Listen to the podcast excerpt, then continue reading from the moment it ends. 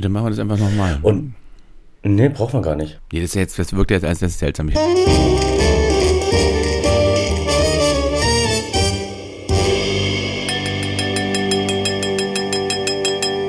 Guten Tag aus Dresden, mein lieber Lars. Einen wunderschönen guten Tag, lieber alle, lieber Silvio und überhaupt. Und bevor du gleich wieder mit deinen kleinen Spitzfindigkeiten um die Ecke kommst, nein, ich habe mir die Stimme nicht machen lassen. Also wusstest du, dass man sich die Stimme machen lassen kann? So, also wie Brüste und Lippen und sowas?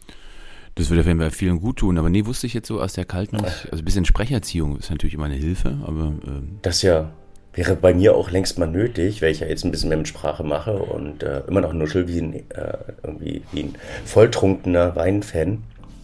Aber äh, nee, ich bin, bin erkältet, also ich werde werd heute wahrscheinlich so ein wenig in den Hintergrund äh, treten und es wäre toll, wenn du, wenn du mit deinem Weinwissen heute brillieren könntest. Und vor allen Dingen, dann könnte ich auch mal ausholen und könnte so links und rechts und immer mitten rein, so in die Magenkuhle und na wunderschön, wird es halt eine kurze Ausgabe.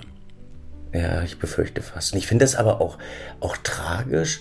Kennst du das, wenn, wenn man irgendwo im Restaurant sitzt und dann kommt der Kellner so schniefen und äh, putzt sich nebenher die Nase? Und ist ja eigentlich fatal, ne? Weil du ja so die Bazillenschleuder schlechthin bist, aber du kannst manchmal auch gar nicht krank zu Hause bleiben. Wenn du Hochzeit hast und dann hast du dann nur einen Kellner für 200 Leute, ist ja auch keine Lösung, dann zu sagen, naja, die Hochzeit fällt leider ins Wasser, weil die Kellner sind alle krank. Aber eigentlich muss man ja krank zu Hause bleiben schwierig. Oder bei dir, wenn du einen Dreh angesetzt hast, du musst da ja durch, oder? Ich finde es übrigens ganz seltsam. Ja, genau. Also es gibt so, so Berufsgruppen, also selbst Corona hat uns da in meinem Job dankenswerterweise keine so großen Ausfälle beschert, weil alle so eine gewisse, sagen wir mal, so eine Erfüllungsbereitschaft haben und sagen, wenn mhm. so ein Dreh sitzt, dann steht, dann sind da Haufen Leute und dann kommen auch irgendwie immer alle.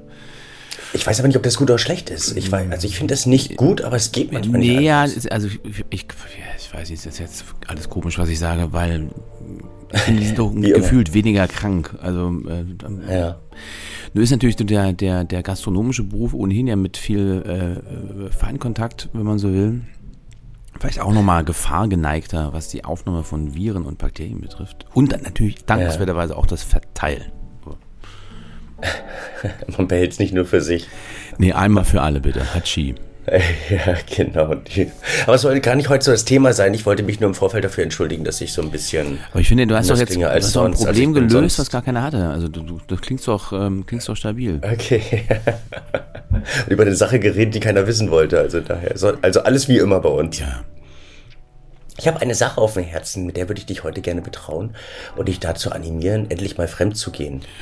Oha.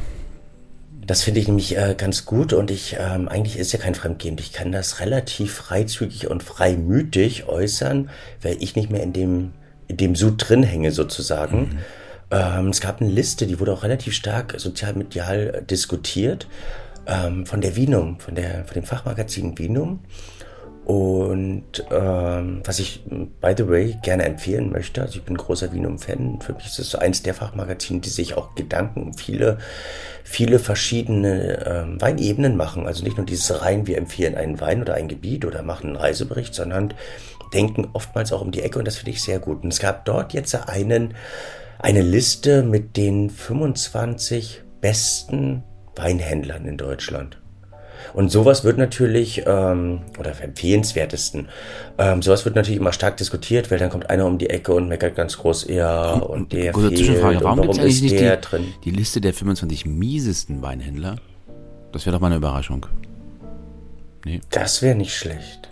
Ich habe in der Tat etwas gemacht, wo, also, wo ich nicht, weil ich schon lange nicht mehr gemacht hatte, was ich immer mal machen wollte. Bei dem schlechten Und Weinhändler was ein was richtiges bestellen. Erleb ja, genau, weil du gerade beim Thema schlechten Wein bist. Ich hatte eine Familienfeier, meine, meine Schwester ähm, wurde glücklicherweise ein Jahr älter. Oder nie traurigerweise, weil sie war sehr traurig darüber, weil Frauen werden ja für gewöhnlich traurig darüber, dass sie ein Jahr älter werden. Und wir haben Trotzdem gefeiert und es war ein, ein, sehr gerne reiche ich nach, ein Missverständnis innerfamiliär, weil bisher war es so selbstredend, dass ich natürlich für den Wein zuständig war. Egal wo wir hinkamen, ich musste ja oder habe immer den Wein mitgebracht, weil ich an der Quelle war. Das war so eine gewisse Selbstverständlichkeit. Nun ist es anders. Nun war ich ähm, nicht mehr der Weinzuständige, weil ich eben nicht mehr an der Weinquelle sitze. Und wir saßen alle da und du glaubst nicht, was nicht da war. Ähm, der Wein war nicht da. Richtig. Und dann findet man abends, um, wir haben uns um sieben getroffen, es war eine Privatparty mehr oder weniger, ähm, findet er mal schnell ein paar Flaschen Wein. Und dann habe ich etwas getan, was ich seit bestimmt 15 Jahren nicht mehr getan habe. Ich bin in den Lidl gefahren, äh, in Discounter gefahren, also es ist ja egal welchen. Und habe da eine Kollektion von zwölf. Und ich hatte mir immer mal vorgenommen, das öfters zu machen, weil man muss ja wissen, also was man nicht so gut findet. Und war dann aber so frohen Mutes, war natürlich über die Preise erstaunt und war natürlich ja, aber ein paar Namen kannte ich auch und das fand ich eigentlich alles ganz, ganz reizvoll. Und ähm, dann zur Kasse bezahlt, nach, äh, dann den in, ähm, in, in die Partystätte und ähm, die Flaschen aufgedreht. Wundert sich natürlich jeder erstmal, warum ich gleich alle Flaschen aufmache. Ist natürlich relativ ungewöhnlich, aber oder mehrere Flaschen aufmache. Das stelle ich mir sehr, das, das stelle ich mir ziemlich cool vor. Wie viele Leute wart ihr, wenn ich fragen darf? Der, der Junge hat's nötig. Also von 18 Leuten, ich habe zwölf Flaschen gekauft, also mein normaler Schnitt. In dem sind weil viele Biertrinker also mit dabei also, also quasi, du hast die Flaschen aufgelegt, über einen Strohhalm reingemacht und dann die Flaschen verteilt. Ja, Genau, ja, probiert mal durch. Und ja, das, was ich bisher immer proklamiert hat, hat, hat sich mir bestätigt. Also die Weine sind fruchtig, lecker, aber es fehlt die Seele. Das habe ich da so richtig gefühlt. Die Weine hatten keine Seele. Die hatten, das waren, waren ähm, Gebilde aus Säure, aus Frucht, aus sonst irgendwas. Und ich fand das so ernüchternd. Also man kann sie wahrscheinlich trinken, aber nee. Und ich fand das wieder, wiederum interessant, was ein ähm, recht bekannter Winzer zu mir gesagt hat. Der sagte, wenn man ähm, wissen möchte, ob ein Wein eine gewisse Qualität hat, aber einen gewissen Anspruch erfüllt, dann sollte man gar nicht versuchen zu werten, ihn zu kategorisieren, sondern man sollte auf sich hören und sollte versuchen zu fühlen, ob die Weine einem gut tun. Es ist ja was, was man sich reinkippt und es sollte einem ja gut tun. Und bei den Weinen hatte ich in der Tat das Gefühl, die taten mir nicht gut. Es war der Alkohol, der halt irgendwie so entspannt, tralala, aber ja, es fehlte mir so dieses, ja, kleiner Schwenk aus meinem, aus meinem äh, neuen Leben. Apropos neues Leben, lieber Lars. Jetzt bin ich gespannt. Ich versuche gerade noch den, den Rest zu sortieren, ja. Wenn du es noch nicht getan hast, möchte ich dich gerne bitten und animieren und diese Plattform hier nicht nur geh, sondern missbrauchen, den neuen Podcast, der gest seit gestern online ist, bitte zu hören. Seit Freitag, 1. März. Sommelier heißt er einfach. Auf überall, wo es Podcasts gibt. Bitte hören. Super. Also wir haben mega Gäste in der ersten Folge und zwar Willi Schlögel und Sebastian Schellhorn. Und ähm, sind lockere drei Stunden, da du ja viel Tagesfreizeit hast, kannst du das ähm, entspannt hören. Und ich bin in der Tat auf deine Meinung gespannt. Also es ist Hörpflicht und hiermit ein großes, ähm, ein großes, ähm, eine große Werbebotschaft an unsere liebe Hörerschaft. Bitte gerne nicht wechseln, bitte nicht wechseln. Lars wäre traurig, ich würde ein Tränchen in seinen Augen sehen, aber bitte Ja, erweitern. Zumindest das hören. Weinportfolio ja, erweitern. Es ist äh, Wahnsinn, wie viel Emotionalität man dort vermittelt bekommt. Die Jungs sind echt cool. Und du glaub, glaubst es nicht, ich war ja in gewisser Weise auch erleichtert, dass ich aus dem Weinbar-Business raus bin, weil ähm, das andere und das Neue jetzt auch Spaß macht. Dass du jetzt nicht mal richtig Gespräch- lange quatschen kannst, ja, mit drei Stunden. Endlich. Ja, dass du nicht immer zwischenkrebst. Also die waren wirklich sehr höflich und haben mich auch mal ausreden lassen. Es war, äh, also ich war richtig verwirrt. Also ich muss diese langen Pausen erstmal genießen, wenn danach nicht immer gleich ein, äh, ein Ansatz kommt. Aber jedenfalls wollte ich eigentlich sagen, bevor hier wieder ein Einsatz kam, dass ich, obgleich ich gerade etwas anderes machen wollte als Weinbar, nach dem Gespräch bei denen sofort unterschrieben hätte. Ich hätte echt, weil es macht so viel Spaß mit den Jungs. Und da kann ich mir so ein Daily, ähm, Daily Service mit denen so richtig vorstellen. Die, die haben, glaube ich, richtig Freude an dem, was die, was die machen. Also wirklich cool.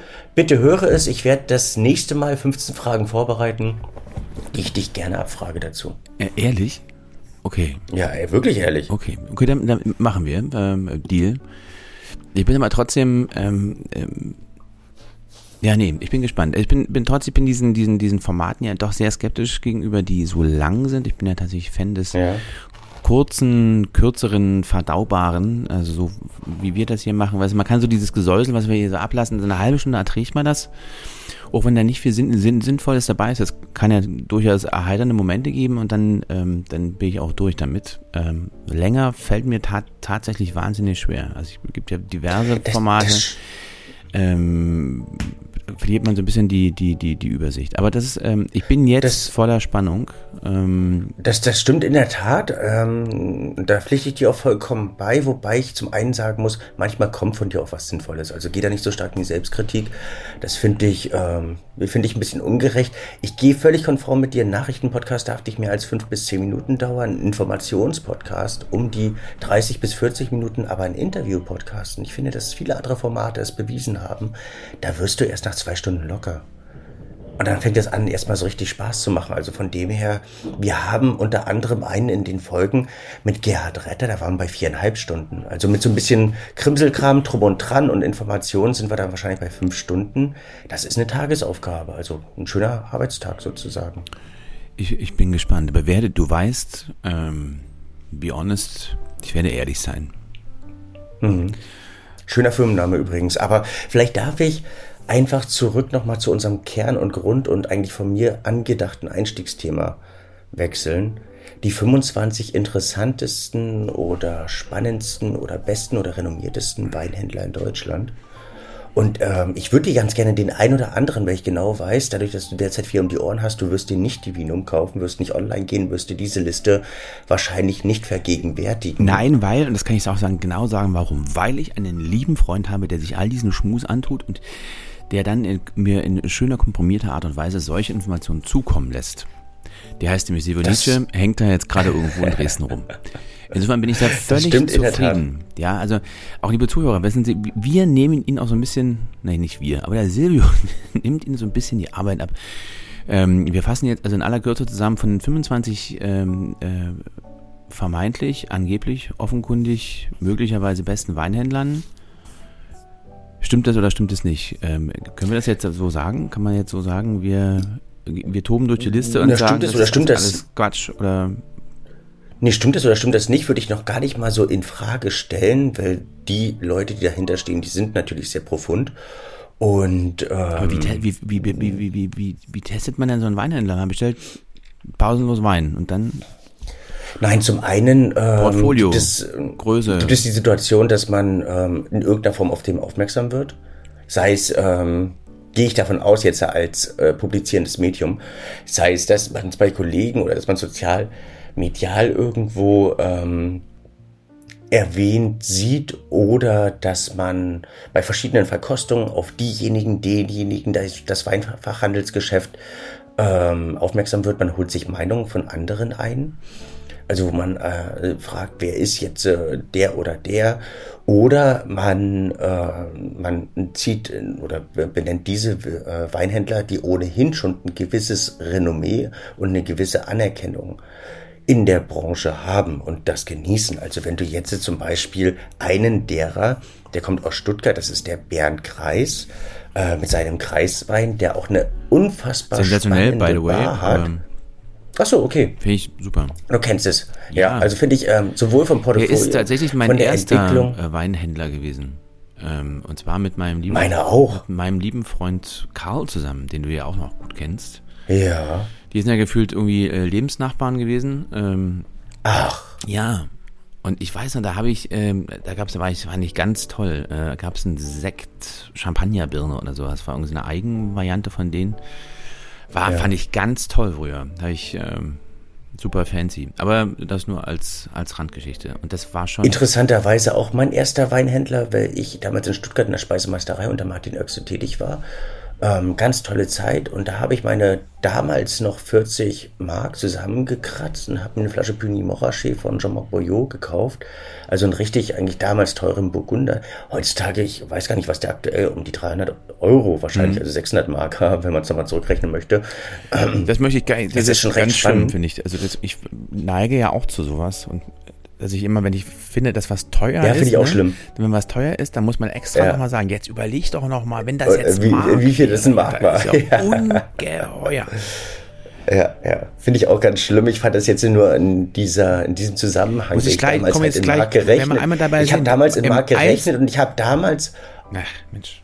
Ich wollte das, ich wollte das doch mal sagen, wenn ich mit meinen Kindern Eis essen gehe oder wenn die sich aus der Truhe so ein Magnum nehmen das inzwischen drei, also sieben Mark kostet, ja. Das macht mich, das macht mich total fertig. Du bist echt, äh, da merkt man, wie alt du bist. Ja. Es ist wirklich so. Also klar, die, die, die diesen, diesen finanziellen Wechsel, wann war das 2001?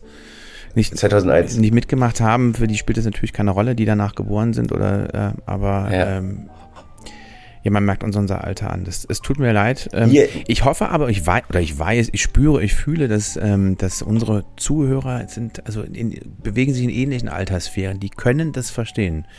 Das, das stimmt nicht. Wir haben einen, wirklich einen großen Anteil an jugendlichen Zuhörern, was mich sehr begeistert, was ich zumindest gespiegelt bekomme.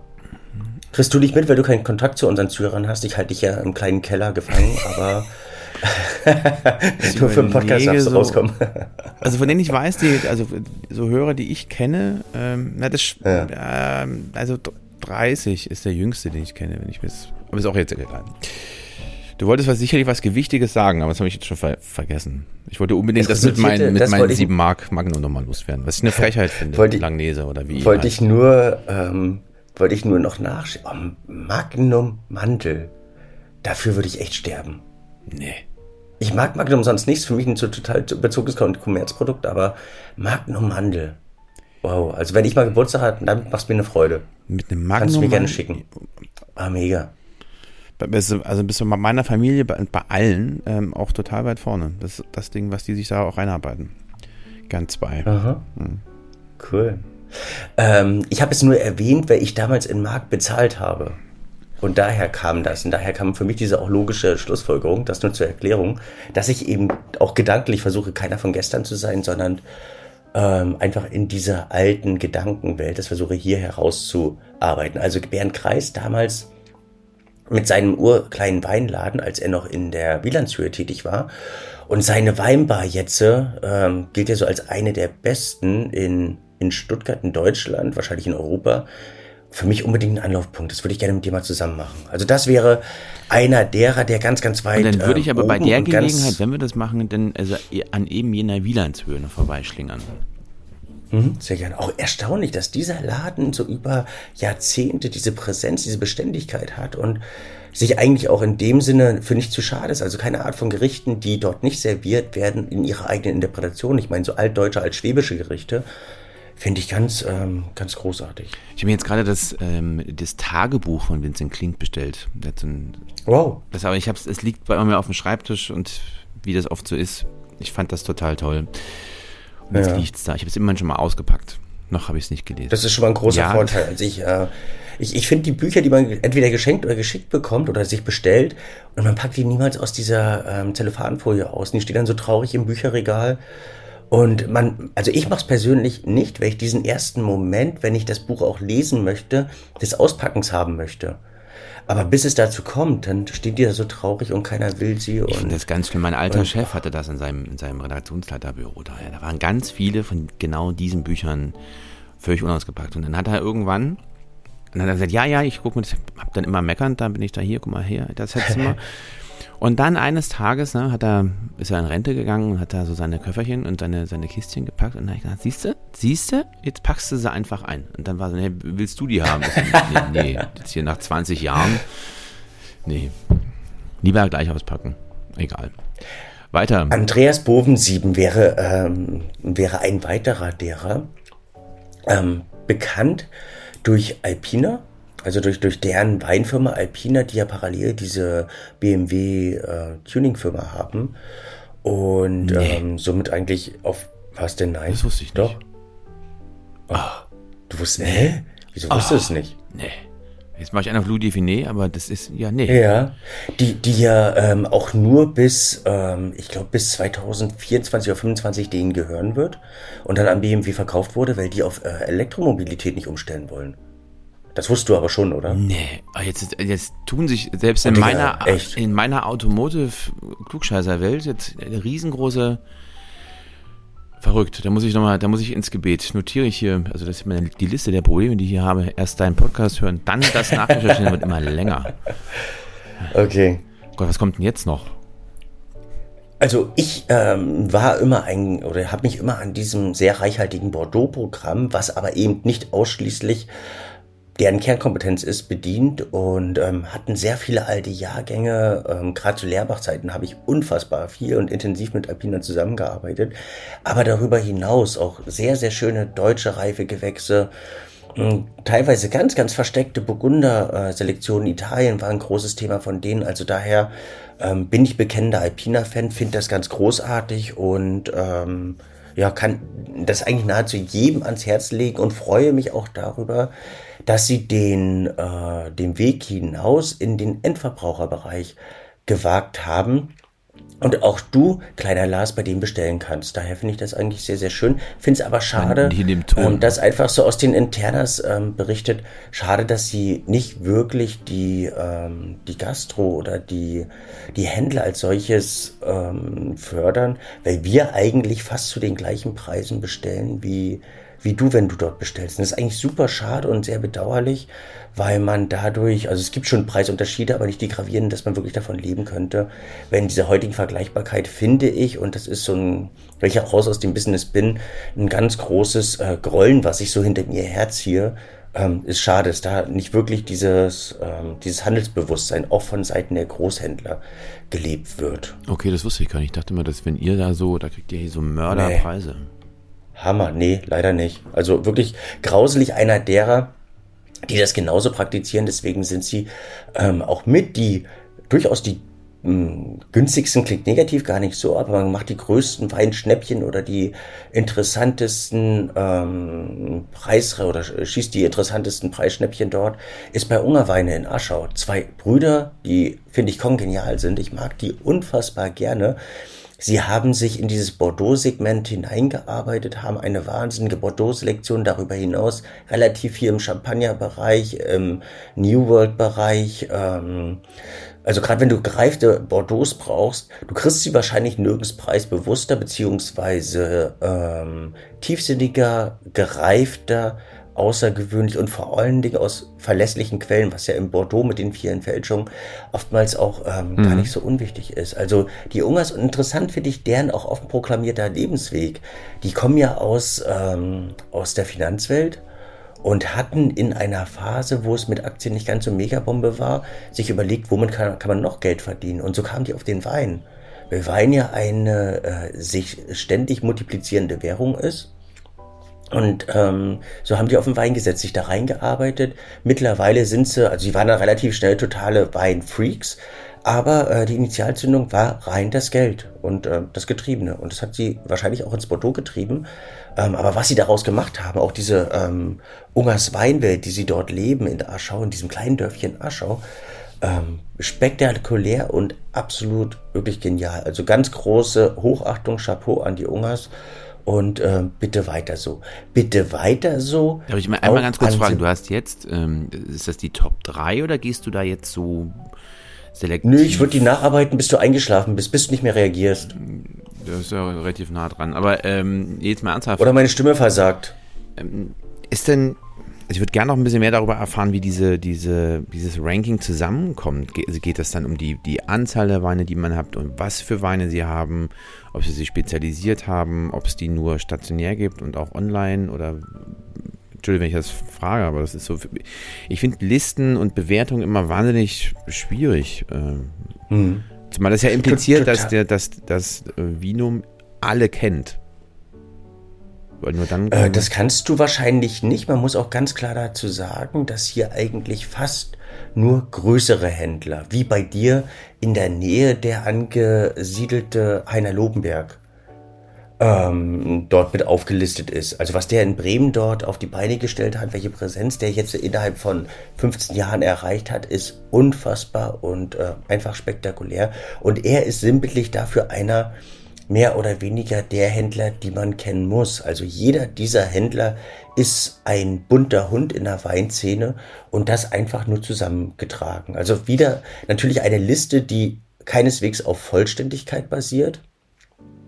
Es fehlen immer der ein oder andere, aber keiner auf der Liste oder bei keinem auf der Liste würde ich sagen, nein, der gehört da nicht rauf. Auch unter anderem, und das würde ich dir auch einfach mal so als Weinerlebnis ähm, ans Herz legen, das ist ein, ähm, ein Edeka. ein Edeka in Heilbronn, der es geschafft hat, eben auf diese Liste zu kommen, weil die 400 Quadratmeter ähm, Handelsfläche dort haben. Der recht legendäre Edeka Ölzehöfer, Aber, äh, schöner ähm, Name Heilbronn vom, vom Herrn Krause geführt, begleitet, ähm, das auch, und das finde ich das Spannende dabei, intensiv sozial-medial bespielt, haben eine ganz tolle GG-Selektion, haben tolle Bordleser, ähm, Sachen, haben gereifte Weine, also, ähm, und ich finde diese Kombination von Markt und eben ernsthaften Weinhandel total spannend und großartig. Wir haben sowas hier auch in der Nähe in Rewe, in, äh, in Radebeul, der sich dem Weinthema angenommen hat.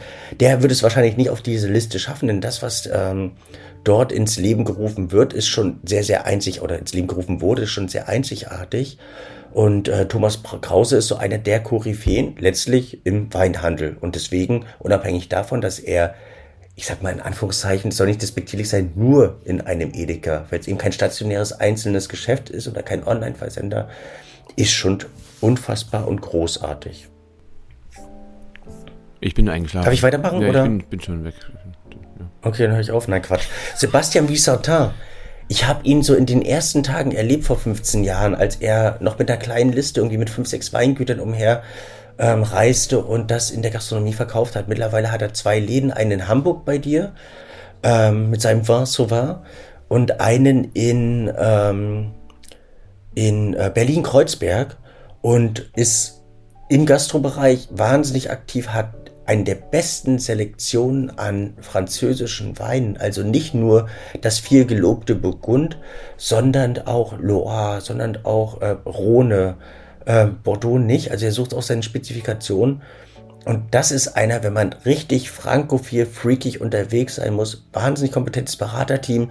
Man wird es lieben und man wird, ähm, also man ist dort im Himmel, so mehr oder weniger. Im Himmel ist man auch, wenn es um Burgund geht. Albert Kierdorf, einen der durchaus umstrittensten Persönlichkeiten aufgrund seiner Handhabung mit einem der Kultweine dieser Weinwelt, mit Romani Conti.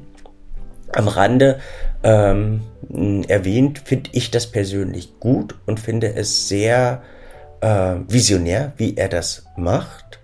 Ähm, ist so einer der absoluten ja, schon Kult äh, für Burgund. Hat eine unfassbare Selektion. Also hat, glaube ich, um die um die 300 Weingüter, die dort sind. Also ganz viel Burgund, ein bisschen oder ganz viel Rhone auch, ein bisschen neuerdings Australien auch mit dabei, Kalifornien. Ähm, teilweise sehr alte Sachen, die damit auf der Karte sind, extrem freundlich kalkuliert. Fair finde ich immer äh, doof gesagt, weil fair ist äh, niemals für alle fair, wenn man das sagt. Es ist eine faire Kalkulation. Also für wen ist es fair? Von dem her bin ich da immer so ein kleiner Skeptiker.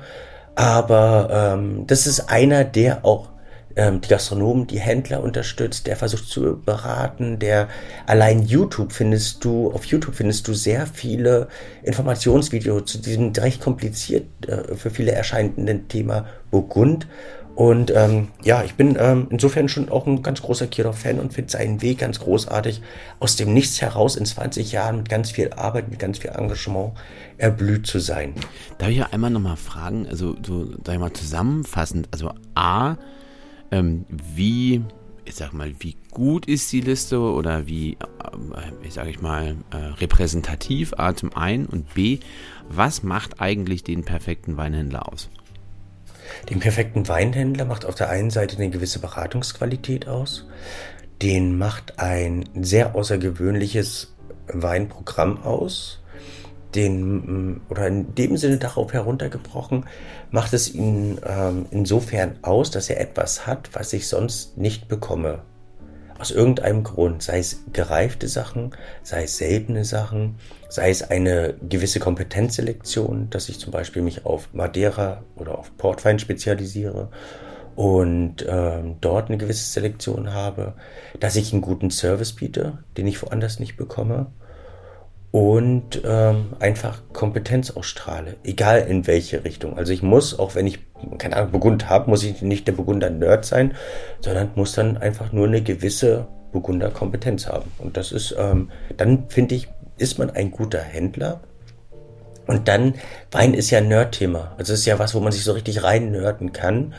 Und wenn ich dieses Nerdtum auf der einen Seite bespielen kann, aber nicht übertreibe, dann finde ich, wäre ich äh, meiner, meiner Ausstrahlung als Weinhändler gerecht. Die Liste, das hatte ich vorhin schon mal gesagt, ähm, aber es war wahrscheinlich die, die Phase, wo du geschlafen hast, ähm, ist eine Liste, die durchaus jeden oder sinnbildlich für jeden der Händler steht. Also jeder der Händler hat einen guten Platz darauf gefunden. Wir werden es auch nicht schaffen, alle 25 Jahre abzuarbeiten oder ich möchte es auch gar nicht schaffen.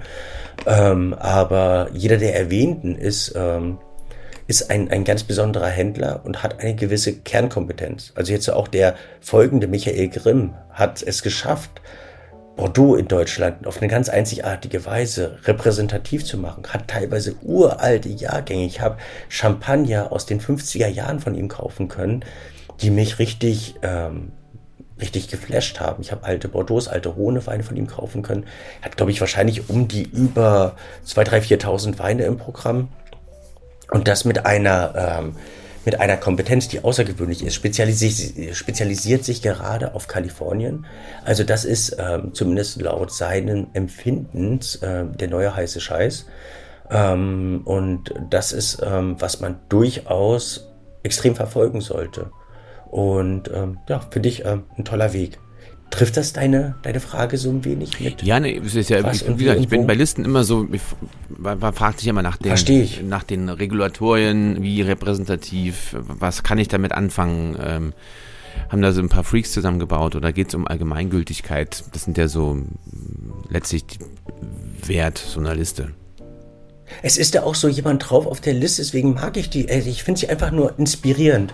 Vielleicht kann ich so sagen. Es ist okay. nicht die Top. Damit kann ich leben. So würde es, sonst ist eine Inspiration. Auch jetzt Anja Schröder zum Beispiel vom Planet Wein in Berlin ist damit gelistet. Ein kleiner, na, so klein ist er gar nicht, aber im Weinhandel am Gendarmenmarkt, den sie mehr oder weniger richtig hands-on alleine aufgebaut hat und unfassbar viele interessante ähm, Neuerungen. Also es war auch so eine der, ähm, der ersten ähm, Weinhändlerin, die ein YouTube-Video mit ihrer Weinschule ähm, ins Leben gerufen hat, ähm, die sozialmedial engagiert war, die sich für viele ähm, Themen einsetzt, ähm, unfassbar dicht am Wein und an den, ähm, an den Menschen um den Wein äh, ist und ähm, einfach eine wahnsinnig interessante Persönlichkeit ist, auch aus manchen Sachen nie so ein Thema macht. Also, dass Angela Merkel bei ihr regelmäßig Wein gekauft hat, hat sie nie zum Thema gemacht.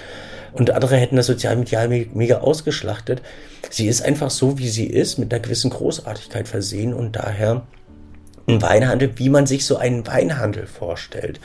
Ähm, Entschuldige. Oh, ein Wässerchen? Ein ich weiß Weinchen. nicht, Räuspertaste, ja, aber. Die, die Räuspertaste hast du. Ja, die habe ich, aber es kam jetzt ganz überraschend. Wie gesagt, ich bin leider ähm, ein wenig erkältet. Und du hast ja jetzt auch so viel geredet, muss man vielleicht auch mal die Zuschauer, äh, Zuhörer, Zuschauer, siehst du, ich bin, das ist doch Fernsehen immer mit die Zuhörer langsam mal erlösen. Mache ich auch sofort. Es gibt nur zwei, die mir wirklich noch sehr am Herzen liegen. Das eine ist das Weinkombinat Hügel. Das Witzige ist, dass der hier gleich in der Nähe situiert ist, in Freiberg. Ähm, und das ist eigentlich jemand, der, also der Jens B. Hügel, der seit 2007 diesen äh, Laden, das ist glaube ich zu 90 Prozent Online-Versand, ähm, hat sich spezialisiert so auf, auf individuelle Weine, also so ein bisschen diese freakigen Weine, eigentlich auch diese Weine, die du überhaupt nicht magst, ähm, hat das in einem in einer sehr kompetenten Homepage zusammengefasst und ich habe mich so unfassbar gefreut, dass er es auf die Liste geschafft hat. Und ähm, das na jetzt doch so, wieder, ne? so dass es auf die Liste geschafft hat. Okay. Dass er sich äh, herausgearbeitet hat in diesem Atemzug mit, keine Ahnung, dann auch mit, mit Martin Kössler, der ja einer der querdenkenden Weinkoryphäen in Deutschland ist, in einem Atemzug mit denen genannt zu werden, der hier eben auch, oder mit äh, Thomas Boxberger von Extra Prima aus, ähm, aus Karlsruhe. Das ähm, finde ich, finde ich wirklich in diesem eigentlich dann kurzen Schaffens- und Lebensweg wow. Also daher, das ist die Freude für die, die noch nicht so lange in dieser High-End-Präsenz sind, dass es, ähm, dass es toll ist, dass die da sind. Und wie gesagt, ich habe jetzt schon viele, viele vergessen. Für jemand, der interessiert ist, gerne online ähm, Vinum, Weinhändler eingeben und man kommt relativ schnell darauf. Oder ich, ähm, ich pack's einfach in die Show Notes. Wir arbeiten zu wenig mit den Show Notes, Lars. Wenn du das sagst. Ja, aber das stimmt, du hast recht. Nee, du hast tatsächlich recht. Es ist ja so, ähm, dass man diese Nachinfos noch bekommt. Äh, Finde ich eigentlich gut. Ich glaube, damit können wir es belassen. Meine Luft ist raus. Ich gehe ins Bett und. Ja, außerdem sind ja so viele Dinge fürs nächste Mal. Die muss die Fragen stellen. Wir müssen einen Termin bei Weinkreis und ähm, äh, auf der Wielandshöhe finden. Es sind ja viele Dinge, die gelöst werden müssen. Die du jetzt lösen darfst. Achso, die ich jetzt in der Backe habe. Okay, auch das. Du, du darfst arbeiten, ich habe gedacht. Ja, und du haust dich jetzt ins Bett. In diesem Sinne allen ja. ähm, gute Besserung. Bleib gesund.